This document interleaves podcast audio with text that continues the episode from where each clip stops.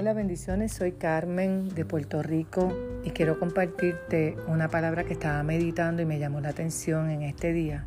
En Lucas 6, 2 dice que la multitud seguía a Jesús porque ellos veían las señales que él hacía sanando a todos los enfermos.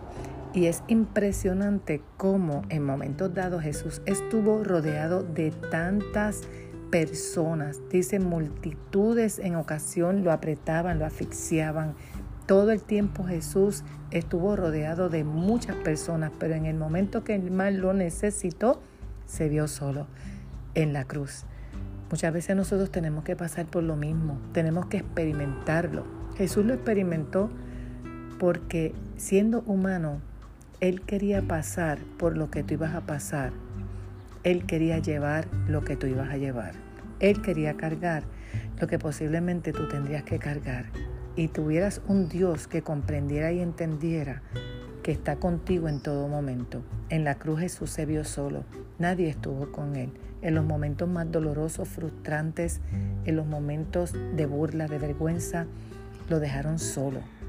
Hay momentos en que vas a estar solo completamente y es necesario que así sea para que experimentes la dependencia total en el Señor. Y además, Cristo no quedó solo en la cruz crucificado. Cristo al tercer día resucitó. Y Pablo en la carta a los Efesios dice que el poder que operó en Cristo resucitándolo es el que opera en nosotros.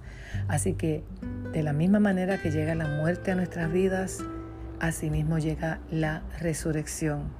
Espera pronto una dimensión de gloria, una dimensión más alta, una dimensión más profunda en Él, porque así mismo sucedió con Jesús.